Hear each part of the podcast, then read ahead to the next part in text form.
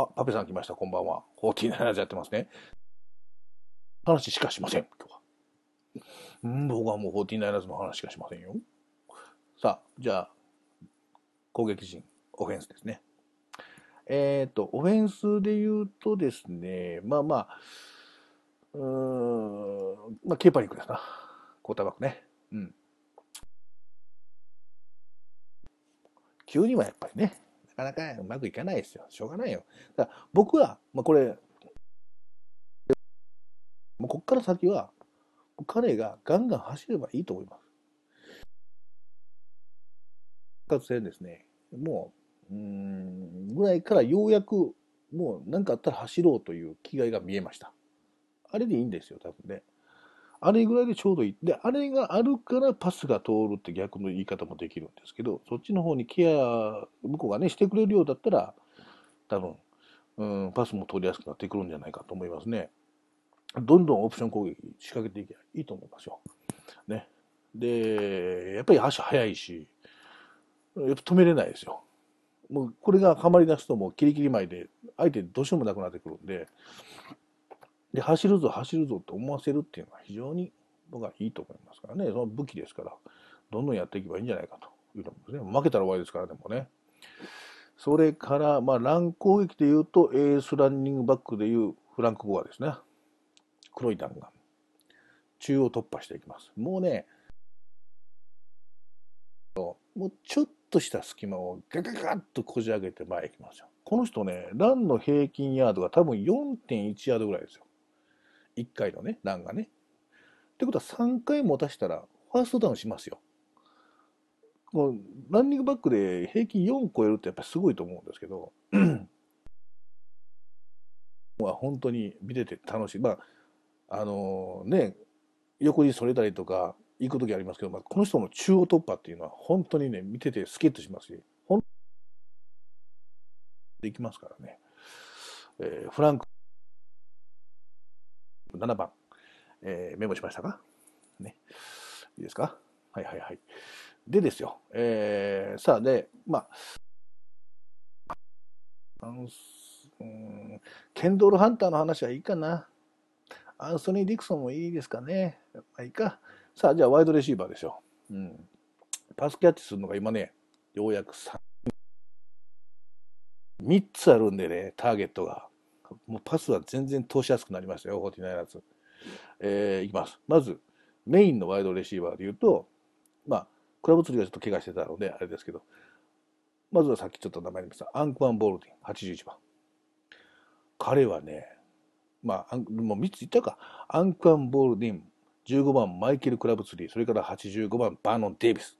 この3人。で、この3人それぞれ特徴たら 49ers2 っていうところの話をしましょうか。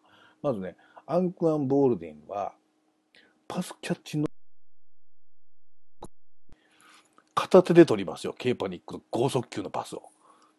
あの楕円形のボールが回転して飛んできてて、しかも自分体重が、体勢が崩れて、転倒しそうになりながら、片手で取るんですよ。こんなこと3、4回ありましたよ、今シーズン。普通できない。能力っていうのはもう長けたものがあります。僕ね、パスキャッチ能力で言ったらね、アンクンボルディンってね、ないかと思ってますよ。他のチームも合わせて言うと。それぐらいすごいですから、これ注目点です。それからもう一人、マイクレマイケル・クラブツリー、15番ね。このクラブツリーのいいところっていうのは、まあ、キャッチ能力もそうなんですけど、彼のパスを取ってからのゲインがすごいんですよ。パス取って相手のディフェンスを2人3人抜いて前へ行く。あるいは体勢崩れてても、もう何としてでも2、3歩でもいいから前に行こうとするという姿勢がすっごいんです。そういう部分で言うと多分トップクラスだと僕は思ってます。で、そういうのがあるから多分、クォーターバックとの相性っていうか信頼関係もきっとできてるんだと思うんですけど、彼もね、そこの部分はすごく自覚してて、えー、目標にしてるみたいで、うんと象徴的だったですね。20ヤード、20何ヤードかのパスをキャッチして、で、えー、ディフェンダー、ディフェンスをかわしていこうとしたら、ディフェンスに、まあ、止められて、ダウンしたわけですね。そしたら、パスを受けたら、やったーの世界ですけど、彼はボールを叩きつけて悔しがりましたね。いけたのにもっとっていうのをね。そういうことをよくやるんですよ。だから、10ヤードのパスが彼にかかると30ヤードパスになるね。10ヤード走ってくれるんで、あるいは10ヤード、あ20ヤード投げて15ヤード走ってくれるんで、どんどんどんどん減していくっていうことで。だから、投げたいレシーバーっていうことになるんでしょうね、クォーターバックからするとね。うん、だから、先週のパッカー戦では、アンカン・ボールディンよりもマイケル・クラブスの方に行きましたね、バスがね。さあさあ、で、もう一人、バーノン・デイビス、タイトエンド、85番ね。えー、何を隠そう私、今日、バーノン・デイビスのシャツを着て配信しております。えー、応援中もそのシャツを着て応援しております。パソコンの前に座っております。えー、とですね、バーノン、信頼と実績ってやつです。勝負強さっていうのはピカイチでございましょう。ね、えー、この間のパッカー戦でもそうでした。うん、相手に2人囲まれながらもしっかりとパスキャッチすると。ボールを守ってね。だから大事なところのバーノン・デイビスと覚えておってもらったら大丈夫です。ね、ここで欲しいよ。ここでファーストダウン欲しいよ。ここでタッチダウンが欲しいよっていう時に、本当に劇的なパスを今までずっと取ってきてるんで、アレックス・スミスがね、まだフォーティンダイナーズにいてですよ、去年、一昨年のプレーオフ、えー、もうね、あの、バーノン・デイビスがキャッチしてですよ。で、バーノン・デイビス泣き虫なんです。泣き虫だって、あの、悔しくて泣くんじゃなくて、嬉し泣きをする人のタイプでね、えー、逆転タッチダウンパスを取って、ザ・キャッチ、ザ・キャッチサードでしたけどね、ね。サイドラインに帰ってた時にもう大泣きしながら帰ってきたというのが印象的ですな。大好き僕は。85番のえー、この3人が特徴的な3人がパスを受けると。いいですか？これのこのチームと思ったでしょ。すごいでしょ？ね？ようやくこのチームになったんです、後半に。だから4敗前。ということで言うとですよ。僕はね、プレーオフの話に今度行きますけど、プレーオフでの期待感ね、ま、スーパーボールに行ってくれ、何やったらスーパーボールに勝ってくれっていう期待感は、実は去年より今年の方が僕は大きいんです。今のチーム状態は。去年は、どうなんかな、キーパーに走っても、もう止められんちゃうかなっていうのはありながら応援してましたけど、今年はね、やれると。彼が走ってもよし、投げても3人がおる、走らせても5アがおる。ね、いうようなところでね、いいんです、このチーム、本当に。今年ね、今年 と思ってるわけですよ。さあさあさあ、で、えー、あとね、攻撃陣というわけではないですけど、僕は今年の 49ers の鍵を握る、またはちょっと躍進するんじゃないかというところでね、あの、皆さんにお伝えしたい人がおりまして、それはね、あの、キッカーなんですよ。フィル・ドーソン。これも新加入選手です。ね。えー、フィールドゴール、ガンガン決めます。デビッド・エイカーズというキッカーがおりましてですね、えー、解雇しましたな。あ解雇っていうか、まあ FA っていうかな。えー、これね、デビッド・エイカーズ去年ね、あのー、すごかったんですよ。お前半でね、その当時の NFL 記録の50、56ヤードやったかな ?58 ヤードのフィールドゴールを決めたんかな？ね、相手にしたらたまったもんじゃないですよ。100ヤードの10何ヤードから蹴られて決められたら半分まだ行ってないやんっていう状況の中から蹴られて3点入れられちゃうんですからとんでもない話なんですけどあらデビッド・エイカーズええやんかと思ってたらですよ、チーム、その快進撃続けていく中で後半になってデビッド・エイカーズが絶不調になるんですな。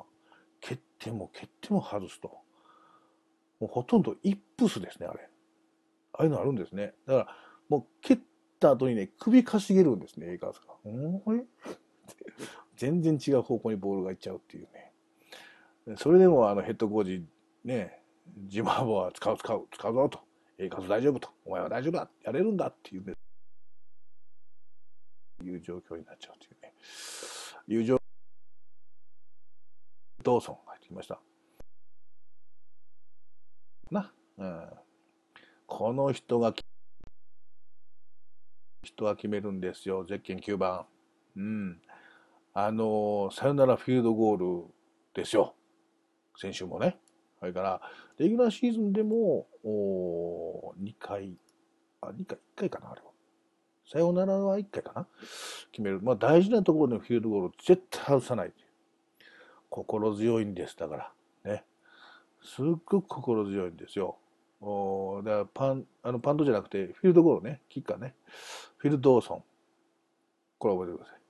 で、キッカーの方は、キッカーというか、あの、パントの方はね、これは去年と変わらずですけど、あの、えっ、ー、と、名前が出てこへんとしたとしたあ、キッカーはだな。キッカーはあの人じゃないか。おい、ゆういち、あれじゃないか。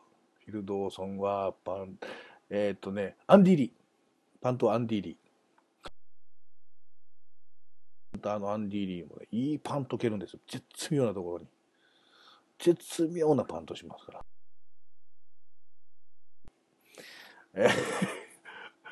この結果、2人は非常にいいと。スペシャルチームに関してはね。で、まあ、キックリターンのところは、まあ、あんまり特筆すべきないまあ、悪くはないんやけどな。ラマイケル・ジェームスね。うん、頑張れと。えー、いうところでございまして、えー、いうのが注目選手。いうのを挙げてさせてもらいますね。うん。勝てそうでしょ？勝てるんですよ。スーパーボールに行くんですよ、フォーティナイナーズが。ね。で、去年の悔しい悔しいスーパーボールの敗戦を今年晴らしてみんなで泣こうじゃないかっていうのが今年の今シーズンでございますよ。ね。じゃあ、フォーティナイナーズの話をですよ。小1時間やってきましたので、そろそろ他のチームの話もしていこうかなというふうに思いましょう。ね。プレーオフ生き残るのはどのチームでしょうか？わかりませんっていう話ですけども。えー、っとですね。終わったので、えー、今週あるディビジョナルの方に行きましょうね。まあ、今、8チームが残っているわけですよ。だから、やめるとよく知らないっていう人が聞いてる人がいらっしゃったらあれですけど、一応説明すると、まあ、スーパーボールが決勝戦ならば、えー、今週末にあるディビジョナルプレーオフっていうのは、あ準々決勝ですな。うん、準々決勝。で、ベスト8の準々決勝っていうのはね、準々決勝が一番面白い。トーナメントですから、一戦一勝のね。で、ゆいちゃん予想していこうかと思ってますよ。このプレーオフですよ。ね。予想する前にだ。えー、配信直前になって大変、えー、配信前アンケートをですね、えー、またちょっとさせていただいたんですね。ちょっとそれを AFC からいきましょうか。AFC の AFC4 チームあってスーパーボールに行くのはどこでしょうかというね。候補としてはコルツ、ペイトリオット、ペッセンズと。ね、ユタペッセンズっていうのは架空のチームですよ。ね。青年さんが勝手に作ったね、マイケル・ジョーンズっていうキッカーがおるっていうね、ユタペッセンズですけども、これは何信じてだ。ペイトリオツ、インディアナポリス、コルツ。うん、皆さんの投票で一番多かったのはデンバーブロンコス、ペイトン・マニング。ね。まあ、ブロンコス強いやろうな。で、続いてペイトリオツと。ね。チャージャーズとコルツには票が入ってないという状況ですな、AFC は。そうか、そうか、そうか。はい。で、NFC の方で行くとだ。えー、一番票が多いのはユタ・ベッセンズ。俺へえよね、こんなチームは。えー、候補としてはセインツ、シーホークス、パンサーズ、フォーティナイナーズということですね。一番多いのがシアトル、シーホークス。そうでしょうな。今票でも1位ですな、ここはね。で、続いて多いのがパンサーズ。ね。そして、49ナイナーズと。セインツと。いう状況ですね。うん。そっかそうかうん、なるほどなということでございますよ。さあさあさあ、じゃあ、ゆいちゃんの予想いきます。試合ごとにいきますよ。えー、っとで、12日、だから今度の日本時間日曜日の朝6時35分キックオフの試合が NFC、セインツ対シーホークス。ね。どっちが勝つでしょうねという話ですけど。まあ、シーホークスでしょうな。セインツとは言えんでしょうな。ただね、でもね、あれでしょ。えー、今日のニュースでやったかな。今週末、天気終わりらしいですよ、アメリカ全土。で、シーホークスも、なんかこう、えっ、ー、と、試合開始頃には大雨の予報が出てるらしくて、気温は4度なので雪にはならないだろうということらしいんですが、まあ、風も強いという状況の中でね、もしかしたら番狂わせ。ないかな ないかなないかな まあ、シーホークスでしょう。っていうかね、僕はね、この後ね、シーホークスと49ナイナーズで決着つけたいと思ってるわけ。だからシーホークス出てこいと。ね。で、もし万が一ですよ、これセインツが勝てば、あの、実はセインツが第6シードなので、えー、49ナイナーズが第5シードなんですよ。を、キャンドルスティックパークでできるかもわかんない。サンフランシスコのね。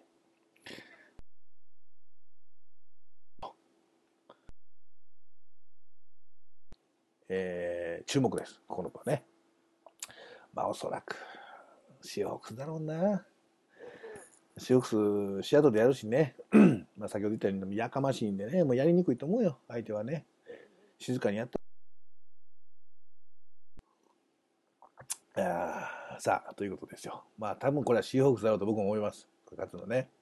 で、えっ、ー、と、同じく12日日曜日のえー、午前10時15分キックオフは AFC のディビジョナル、コルス対ペドリオツです。ね。え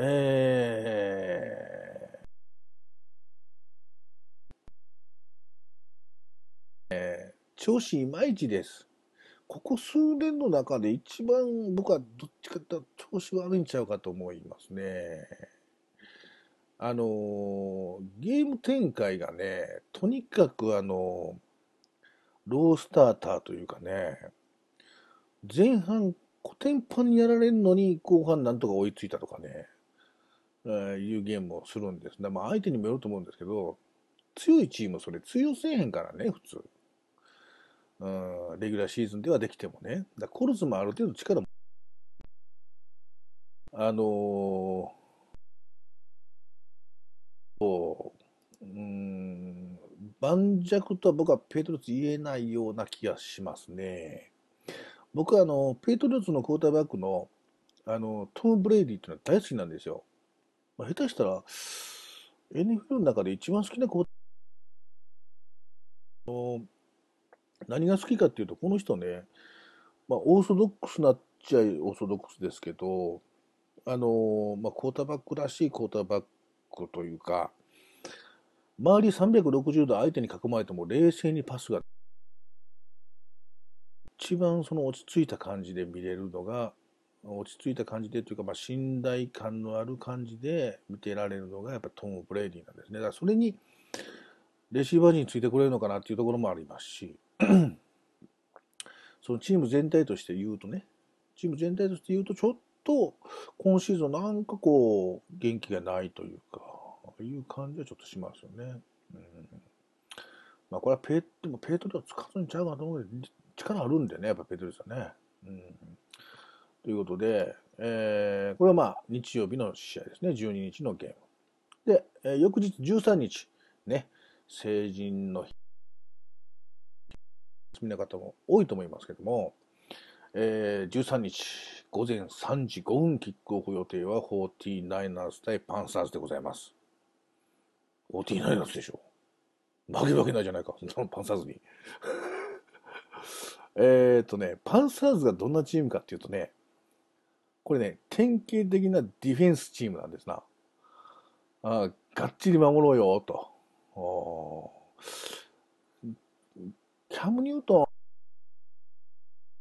ンのキャム・ニュートンっていうのがいるんですけど、やっぱりちょっと元気ないというか、乱攻撃しかないでしょ、ここは。あ で乱攻撃しかないところで、49ers 乱攻ね、あの、全然怖くないわけですよ。うん。で、じゃあ、でも、レギュラーシーズンで負けてるやん、ゆうちゃんという声がちょっと聞こえてきそうですけど、皆さん、最初の部分聞いてくださいよ。このパンサーズとやった時は、49ers は、うん、第3週、ごめんなさい、第10週でしたけど、第10週ですよ。これはもうあの、え、エリック・リードもの浸透でいない、えーバえー、バーノ・デーブスもいない、それから、まあ、クラブツリーもいないっていう状況の中で、本来のチームじゃないですからね。その時に10対9で負けたんですよ。10対9、ロースコアですね。この試合もロースコアになるんだろうと思います。ロースコアになるか、もう4 9 ers がもう引き離すか、40何対10ぐらいの話。うん。十分あり得ると思います。これ楽に僕は勝てると思います、パンサーズ。先週のパッカーズの方が怖かったの。僕はね。先週のパッカーズは、あの、コートバックああいうチームはやっぱ怖いんですよ。パス搭載をどんどんどんパス搭載止められないんでね。あれよあれよのうちにどんどんどんどんレッドゾーンまで来ちゃうんで、その時にはもう日もさちもいかなくなっちゃうので、ああいうチームの方が怖い。パンなあかん。だから、その4敗、4敗したレギュラーシーズンの中で勝たなあかんかったら、まず最もの試合がここなんです、パンサーズ。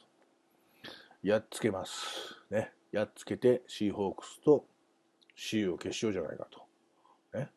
NFC の2強は西地区の2チームなんだというのを見せつけようじゃないかと思ってますよ。うん、いうことで、これは49が勝つんだぞと。ね。それから13日、えー、朝6時40分キックオフ予定は、チャージャーズ対ブロンコス。ということですけども、おこれね、ブロンコス圧倒的有利の声が多いと思いますけど、多いと思いますけど、チャージャーズ舐めとったらあかんで。これ。ブロンコスもやられるぞ、下手したら。うん。面白いですよ、この、この、この戦いは。ブロンコス守備弱いからね。僕のイメージとしては。特にパスにか。うんで、逆に言うと、チャージャーズ、パスどんどん投げてくるからね。パス攻撃。それがあったから、ワイルドカードの、えー、チーフスとやった時も、もう、もう、ノーガードの打ち合いみたいな試合でしたけど、ここはね、もしかしたらこれ番狂わせがあるんじゃないかという試合、最も、多分ね、ブロンコス負けたらね、がっかりする人多いと思うけど、ブロンクス危うしですよ、この試合。ちょっと気をつけないと。と僕は思ってますよ。ね。まあでも、まあ、下馬評で言うとブロンコスなんだな、これはな。やっぱりな。先ほど言ったようにね、攻撃力いうところでいくと、トップクラスですから、ブロンコスがおそらく勝つんじゃないかという予想は多いと思いますけど、まあ、チャージャースちょっと頑張って、これブロンコス一発泡食わしたったら、な。というようなディビジョンのプレーオフの11チャンこのチャンピオンシップになりますよ、翌週ですけども。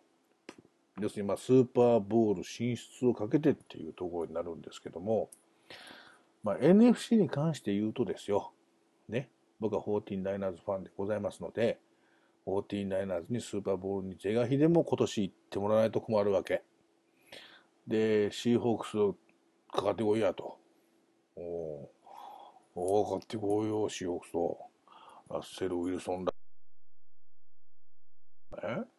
お前んとこはディフェンスのチームなんだぞと。それをファンもよく分かってないってどういうことなんだバカ野郎ということをね、叩きつけてやろうと思ってましたよ。うるさいだけか、お前たちは。と僕はきっとシアトルには行けないでしょうな、この後な。転んだ時に会うんでしょうな。まあ、シアトルで聞いてる人はいないと思いますけども。で、えっ、ー、と、まあ、シーホークスとフォーティナイナーズの、がやることになるでしょう。うん。フォーティナイナーズが行きます、パブルに。うん。ね行くんだ、バカ野郎。ございますけども、今のフォーティナイナーズの現状だと、僕は十分勝てるチームやと僕は思ってますから。あとは、シーホークスで言うと、おそうだな、シーホークスは、うん、うん、やっぱり攻撃陣に注目はやっぱどうしても集まってまうのかな。ラッセル・ウィルソン、ラッセル・ウィルソン、まあラッセル・ウィルソンいいんですけど、あの、ランニングバックのリンチっていうのがいるんですよ。うん。で、このね、リンチのランっていうのはね、やっぱりすごいんです。僕は言いましたけど、あのマーション・リンチのランニングバックっていうのもやっぱりリーグ屈指やと僕は思いますけどね。そこをうまく織り交ぜれるのかっていうところの話ですね。まあ、ただ、ディフェンスは本当に最強。フォーティナイナーズもちょっと負ける。その、ここやっぱりね、ディフェンスの、ディフェンスラインが強いんですね。一番前がね、一番強いのが。うん、2列目、3列目はもちろん強いのは強いんですけど、もう、オフェンスラインを崩していきますんでね、完全にね。いった時になってくると、もう相手チーム攻撃も全然仕掛けられないという状況になりがちなんですな。ああいうことがありますね。まあ、そういうのを見といたらいいんじゃないかと思います。で、AFC ですね。AFC はまあペイトリオッツ、まあ、ブロンコスが下馬評通り勝てばブロンコスとペイトリオッツの試合になるのかな。ブロンコスとペイトリオッツの試合になるとブロンコスやと思いますわ。僕はね、外野から。うん、でも、うん、だと思うんですけども、まずがもしブロンコスやっつけたら、ペトリオッツやと思います。この、この感じがちょっとね、どう伝えたらいいかなということですけど、チャージャーズが、えー、攻撃ガンガン仕掛けてくる、パス攻撃仕掛けてくるっていうところの話もあってやけども、ペトリオッツの方、ペトリオッツはやっぱりどうしてもやっぱりチャージャーズの方が相手としてブロンコスが、だから今週末勝てば、ブロンコスがスーパーボールに来るかもしれないね。えー、あ、パペさん、今年こそはフォーティンダイナーズとペペトリオッツのスーパーボールが見たいと。うん。見たいですな。いや、僕としてはすごく嬉しい対戦ですよ、それは。うん。フォーティナイナーズも見れて、相手クォーターバックがトム・ブレイディっていうのはね、やったーっていう戦いです。うん。ペートリオツでも本当に今年しんどそうな気がするね。なんやろうなあれなチーム全体、あのペートリオツの話あんまりたくさんしてもしょうがないかもしれへんけど、あの、グロンコースキーね、がまた怪我したでしょ。で、誰だったっけ？タイトエンドじゃなくて、ワイドレシーバーやったらタイトエンドの誰か、あの、殺人容疑で逮捕されたでしょ、一人。えいうのでね、なんかこう、まとまりがないというか、なんかチームに元気がない気がするんだな。まあ、チャージャーズもよくわからんチームやけど、まあ多分でも、そうは言っても、ブロンコスでしょうな。一番可能性があるのは。ブロンコスね。ブロンコスで言うと、まあ、クォーターバック、ペイトン・マニングですね。うん。まあ、彼の能力ってやっぱりすごいですよ。まあ、僕はトム・ブレイディが一番やと思ってるけど、やっぱりペイトン・マニング。まあ、人ですけどね。うん。うん。あボンミラー持ったな、ディフェンスにな。あ、違うわ。ボンミラーはなんか怪我したな。ああ、そうか。ああ、じゃああれかな。ペイト・マニングにして、あの、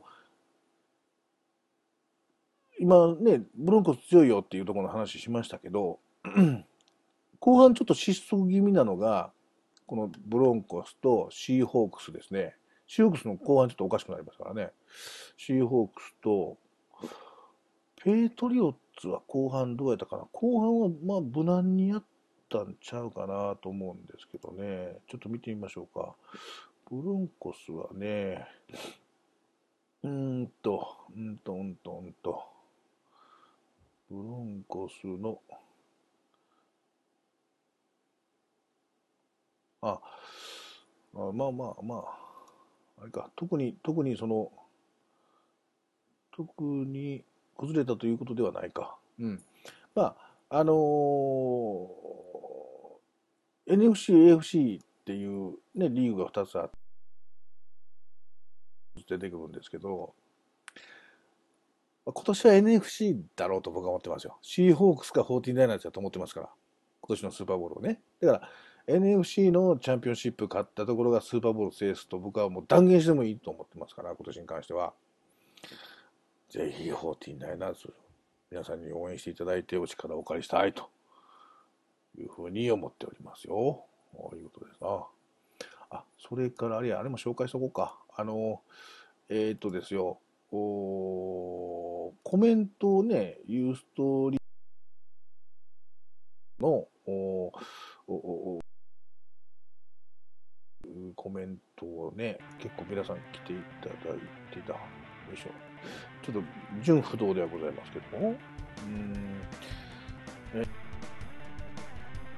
片岡さんはシーズン中応援してたジェッツが敗退しましたので MLB からドラフト指名というネタを込みでラッセル・ウィルソンへの期待でシアトルを応援しますライバルよし頑張るぞから知能さんかな今となっては知ってる選手が減りましたがペイトリオッツに頑張ってもらいたいね力かな実はさっきからシーホークスというかラッセル・ウィルソンを応援しています三原ですが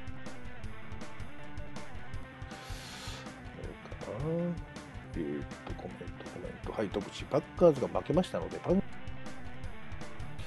の LP、クエクリーね、どこにでも顔出すタックル、サックルいきたい。これも突っ込んできますね。アウトラインバッカーですね、これね。ジャンゴさんね、マニングとブレイディのエリートクォーターバックの試合、久しぶりに見たい。ね、ブロンコスとペイトリオッツですね。49ers は体がリフレッシュなクラブツリーが鍵を握ると。チャージャーズのゲイツ・グリーンのタイトエンドもまた面白いと。えー、書ききれません。みんな頑張れと。いうことでね。みんな頑張れということです。フォーティナイナーズが頑張れってことです、今日の配信は。申し訳ないが。ということで、今日はフォーティナイナーズの話をですよ。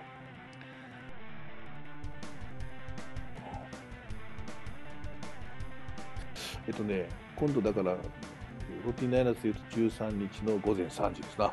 うん、当然私、あの、えー、3時からの試合を、このバーノン・デイビスのシャツを着ながらですよ、ワイワイガヤガヤと僕は盛り上げていこうというふうに思ってますよ。まあ、配信はしませんけどもね。配信はしませんけどもね。えー、あの、やっていこうというのがね。あ、新球種からツイート。シーホークスの終盤の負傷は？えー、ラインバッカーの KJ ライトが骨折したのが響いてるかな、でも色っていますと。うーん、ラインバッカーの一人の怪我であそこまでガタガタになるんかな、シーホークスが、まあ、だから守備っていうところがやっぱり。リチャード・シャーマンね。リチャード・シャーマンね。まあ、やんちゃ、まあ、やんちゃな人多いからね。やんちゃな人じゃないとできへんとかあるからな、きっとな。ああ、いうことですね。はいはいはいはい。いうとこですか。じゃあ今日はね、フォーティーナイナの話をこういうふうにしていきましたよ。ね。フォーティーナイナーズの番組をしようかと思ってますから、フォーティーナイナーズファンの人に集まっていただきたいと僕は思ってるわけですな。NFL は今まで見たことがないけど、ゆうちゃんが言うなら一緒にフォーティーナイナーズを見てみう、ーティーナイナーズってちょっと聞いたことあるからちょっと見てみましょうかみたいな人も大歓迎で、そういう形の入り口はでいいんですよ、全然ね。えー、あ、こんなこと言うとな、アルドン・スミスコ、ああ、さっきだねとか、ナバール・ボーマン行ったねとか、ね、あ、クラウツリーはパス取ってから走るよねとか、ああいう話をね、ぜひどなたかとしてみたいなと思ってますよ。で、えー、3時、えー、13日の3時。ですね、13日に日付が変わって夜中の3時から、えー、パンサーズの試合がありますから、これネズミがっつり見てですよ。うん、あの、最近あの、ライブのね、こうするわけですよ。ハッシュタグをつけてね。そしたらまあ、あのえっ、ー、と、NFL ファンの人、あるいは 49ers のファンの人から、あのフォローが来たりとか、リツイートが来たりするわけですね。で、この間びっくりしたのは、えー、最初の前半、パッカーズの前半で、あのディフェンスが好調で、49ers の。で、えー、おディフェンス完璧ディフェンスじゃなくて、ディフェンス完璧って僕はツイートしたわけですよ、49ers のハッシュタグをつけたらね。そしたら、アメリカの 49ers の人がリリツイート、リツイートっていう。わかるんかな？この日本語のやつを。何か、値上がりもあるんですよ。うん、ね。ということで、これを聞いてないとは思いますけどもね。ぜひぜひ、告知します。えー、今年の配信分から、ポッドキャスト番組新たに作りましたんで、そちらの方に、あの、アップし、今回の分は、今までのスポーツファンダンゴ2013の方と、えっ、と、えっ、と、えっ、と、えっ、と、新しくスポーツファンダンゴシーズン4っていうのを作りましたから、そっちの方とに、どっちにも上げますけど、先に上がるのは2013の方だと思います。で、シーズン4はおそらく週明けぐらいに上がるんじゃないかと思うんで、その時に皆さんに Facebook ページとか、まあ Twitter のえー、ファンダンゴのツイッターの方で告知をしますんで、それを見ていただいて、お手数ですけど、今年の分はそちらの方にアップしていきますので、ポッドキャストの方は、スポーツファンダンゴシーズン4の方を登録していただければと思います。まあ、ユーストラということで、今日は FFL の14、えー、一人で喋りました、今日は。非常に疲れました。1時間喋るとはしんどい。えー、これ目の前におったらまたちょっと違うんやけどね。えーえー、ちょっとしんどいものがありますが、まあ、では楽しかったですよ。ね、またあの、えー、NFL に関しては、スーパーボール図覧会やりますんで、どこのチームのファンの方でも結構です。とりあえずスーパーボールを楽しもうと、NFL が好きだという人にたくさん集まっていただいて、ああでもない、こうでもないと、こっちが勝つんちゃうか、あっちが勝つんちゃうか、こっちの方が強いんちゃうか、あっちの方が弱いんちゃうかという話をしていければなというふうに思っておりますので、よろしくお願いします。ということで、スポーツファンダンゴ第第1回じゃないか、シーズン4第1回、ね、えー、NFL 特集、49ers、ゆいちゃんをと 49ers を応援しようの巻、終了でございます。お疲れ様でした。ありがとうございました。